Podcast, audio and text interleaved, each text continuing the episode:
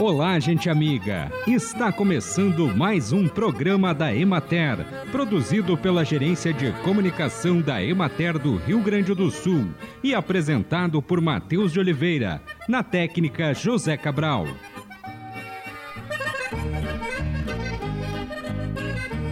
Os eventos climáticos relacionados ao excesso de chuvas que tem atingido o Rio Grande do Sul nos últimos meses embora estejamos em plena ocorrência do fenômeno El Ninho, são também uma prova de que o aquecimento global está avançando.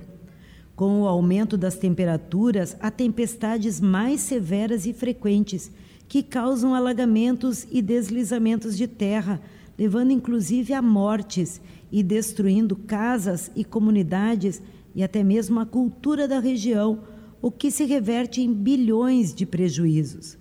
Esses acontecimentos podem ser considerados um alerta para um futuro breve, com a ocorrência prevista e divulgada de eventos extremos com frequência maior do que até então estamos presenciando. Sem alarmes, é chegada a hora de buscar mudanças em nossos hábitos e atitudes, de forma que minimizem o efeito estufa e o aquecimento global. Plantar árvores, andar menos de carro e priorizar o transporte por bicicleta ou a pé são pequenas coisas, mas que no global podem fazer a diferença quando o assunto é futuro e preservação. Uma das práticas mais importantes no cultivo do morangueiro no campo é a rotação de culturas. A rotação de culturas deve ser feita em área que já foi cultivada com morangueiro. Nessas áreas, plante pastagens ou outras plantas de cobertura como aveia, crotalária, feijão de porco, entre outras. E deixe em repouso por pelo menos três anos, para que o novo plantio não seja contaminado com doenças de solo transmitidas pelas plantas do cultivo anterior. Outra prática importante é o controle de plantas daninhas, pois o morangueiro sofre com a concorrência. A primeira capina é realizada cerca de um mês depois do plantio, quando as mudas já estão com brotações novas e bem enraizadas. Como a raiz do morangueiro surge na parte superior, junto à coroa, bem próximo do solo, no controle das plantas daninhas, utilize uma enxada de lâmina estreita para evitar danos às raízes. Após a colocação de cobertura morta, realize mais uma ou duas operações de limpeza, que consiste na retirada das plantas daninhas que persistam ou que brotaram sobre a cobertura morta. Grande parte dos produtores de morango utiliza túneis baixos para proteger as plantas contra o alagamento provocado por chuvas intensas.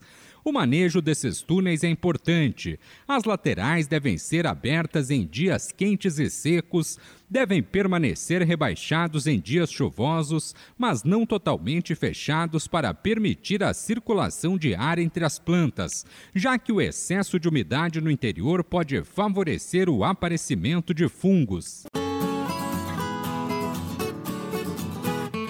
Acompanhe agora o panorama agropecuário. Na região de Pelotas, o clima bastante seco e de altas temperaturas ao longo do dia, registrados na semana passada, impactou negativamente o desenvolvimento das principais hortaliças da época, especialmente as folhosas.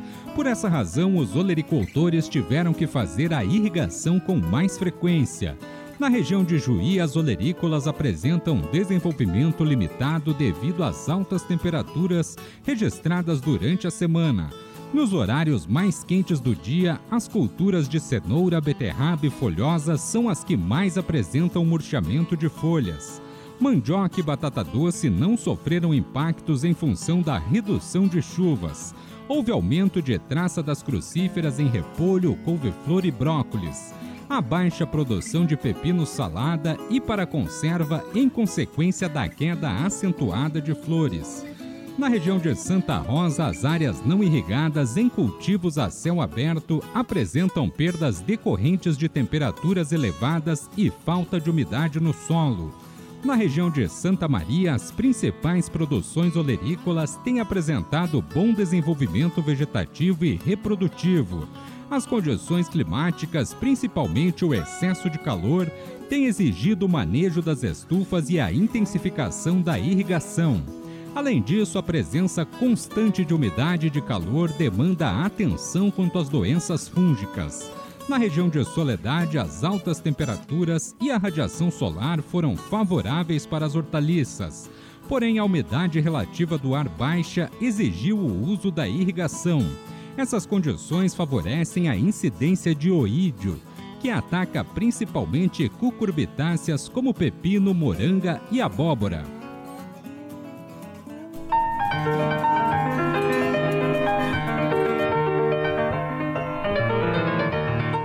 Vamos conversar agora com Alencar Paulo Ruggeri, que é assistente técnico estadual em culturas pela Emater Ascar. Solos é a base de tudo, né, Adriana? Quer dizer, nós temos, uh, temos que ter uma preocupação e aí por isso que esse planejamento é essencial. Aquilo que, nós tínhamos quando o próprio uh, Streck, que era o nosso, digamos, nossa referência em solos estados, nosso colega Streck, uh, tinha aquela que nós precisávamos ter 365 dias de solo coberto. Claro que isso é uma é uma figura de linguagem, mas, mas se sim, se nós tivéssemos essa possibilidade de ter os 365 dias com matéria verde, nós temos hoje N outras questões, a questão ambiental, crédito de carbono, agricultura de baixo, o ABC. Então, uh, tudo isso é solo. Solo é a base de sustentação, de sustentação desse sistema de produção, que ele é complexo e exige muito conhecimento.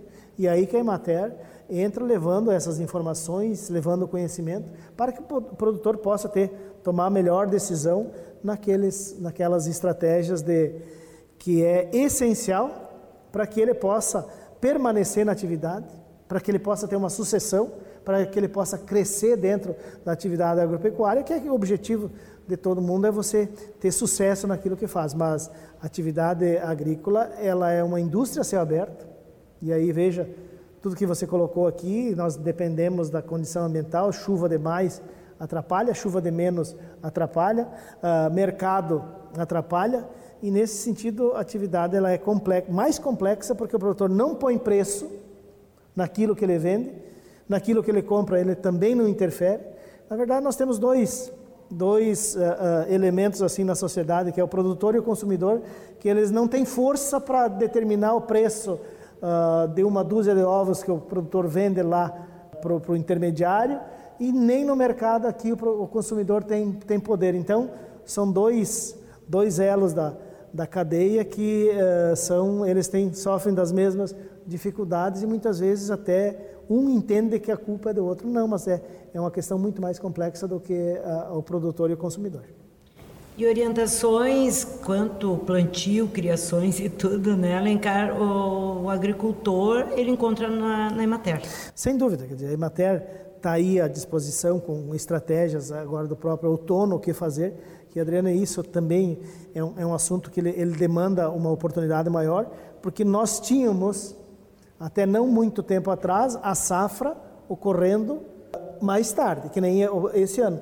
Normalmente, inclusive, a própria Expo Direta, ela, ela se antecipou uma semana porque a safra já estava em andamento quando ela acontecia na, na segunda semana, certo? Então, uh, veja que houve essa mudança, nós temos um período maior de outono, que é uma oportunidade. E aí, nesse sentido, a Emater está trabalhando uh, junto com outras instituições para que a gente possa constantemente melhorando, qualificando, informando os produtores para que tome a melhor decisão e a mais assertiva possível. Tá bem, então a gente conversou com o Alencar Paulo Ruggeri, que é assistente técnico estadual em culturas da Emater Ascar.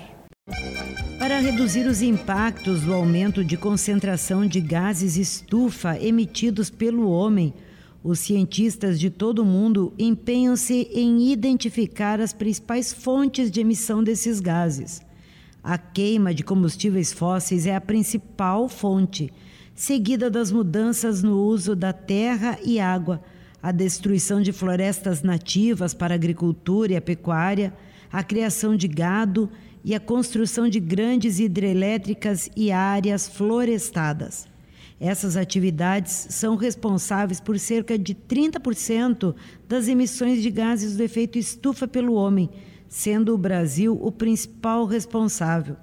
Por isso, para amenizarmos o efeito estufa e todas essas variações climáticas, ande menos de carro e plante árvores, de preferência nativas.